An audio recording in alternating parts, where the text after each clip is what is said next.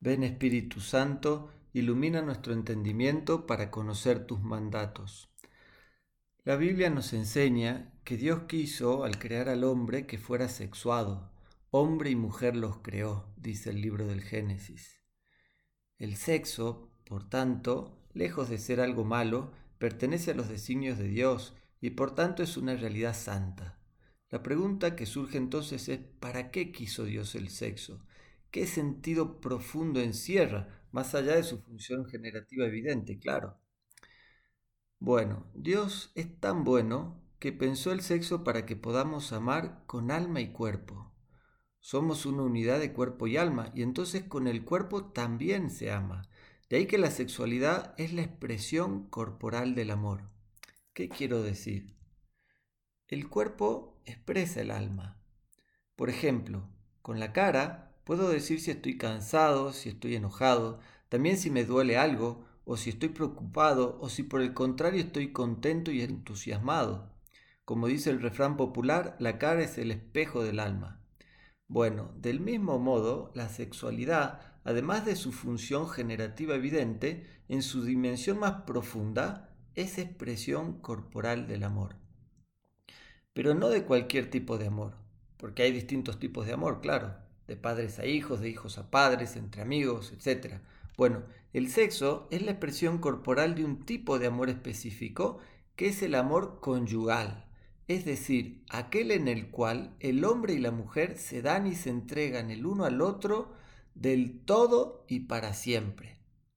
Ese tipo de amor total, perpetuo y exclusivo, no admite terceros, se ha llamado siempre y en todas partes matrimonio, incluso antes de que Jesucristo lo elevase a la condición de sacramento. Como marido y mujer se quieren tanto, tanto, en muestra de esa totalidad y perpetuidad, se entregan en la desnudez de sus cuerpos y entonces están diciendo, te quiero para siempre, soy todo tuyo, soy toda tuya. Y eso es el, matrimonio. Fíjense qué lindo cómo Dios pensó la realidad del sexo. Se entiende entonces que el sexo es demasiado valioso como para banalizarlo. Las cosas importantes, con las cosas importantes no se juega.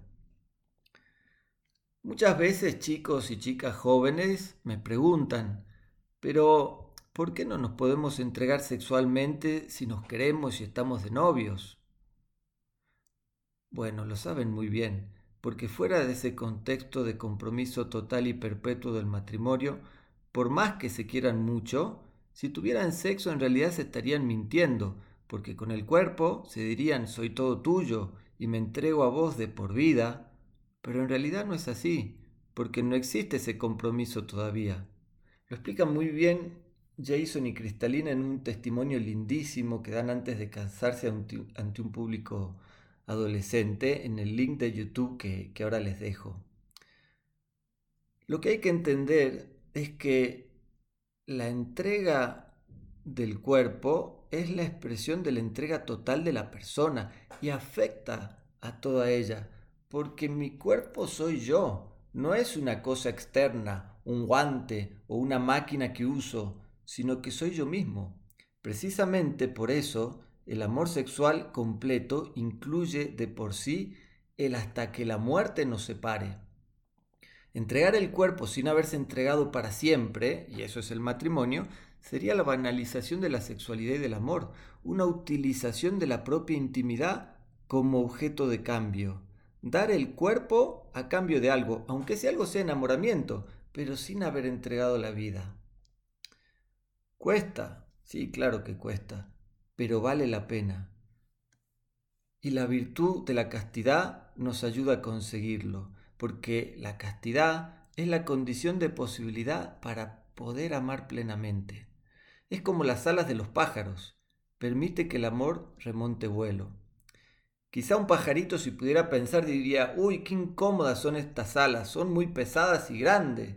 mejor me las saco, ¿no? Vieron que los pajaritos tienen un cuerpo chiquito y unas alas muy grandes, pero si dijeran mejor me las saco, entonces solo daría saltitos no podría volar. Qué lindo es encontrar noviazgos castos y puros. Los he visto muchos que luchan por mantener su pureza. se les nota en la cara, en cómo se quieren, se les transforma la cara. Y ni hablar el día del casamiento, la felicidad que tienen. Vale la pena, claro que sí que vale la pena vivir un noviazgo puro. Me dirán entonces, bueno, padre, algunos consejos para vivir así, porque nos queremos muchos y queremos querernos para siempre y ser felices cueste lo que cueste. Entonces les doy este consejo de San Ignacio de Loyola. El que evita la ocasión, evita el pecado. No se pongan en ocasión de pecar, no se queden solos en circunstancias que ustedes saben que no conviene, que siempre hay un hermanito dando vueltas. Por supuesto que pueden expresarse el, cariño de manera limpia y pura, pero no hagan nada que les avergonzaría hacer delante de sus padres. Y por último, uno que daba a San José María con cierto sentido del humor. A las novias que tengan un par de bofetadas guardadas en los bolsillos, por si hace falta. Y al novio que tenga una foto de su novia que le guste mucho al lado de un cuadrito de la Virgen. La mirará aún con más cariño y respeto. Y lo último, pero lo más importante, rezar a la Virgen. Por ejemplo, tres Ave Marías cada noche antes de ir a dormir para encomendarle la pureza. No falla. Acudir también frecuentemente a la confesión y recomenzar muchas veces con humildad y paciencia. Entonces Dios los bendecirá con un amor fiel y fecundo y serán felices para siempre. En este año de San José, patrono de la castidad, le pido por el amor casto de todos los jóvenes, especialmente de las chicas y chicos que me estén escuchando. Que el Señor los bendiga.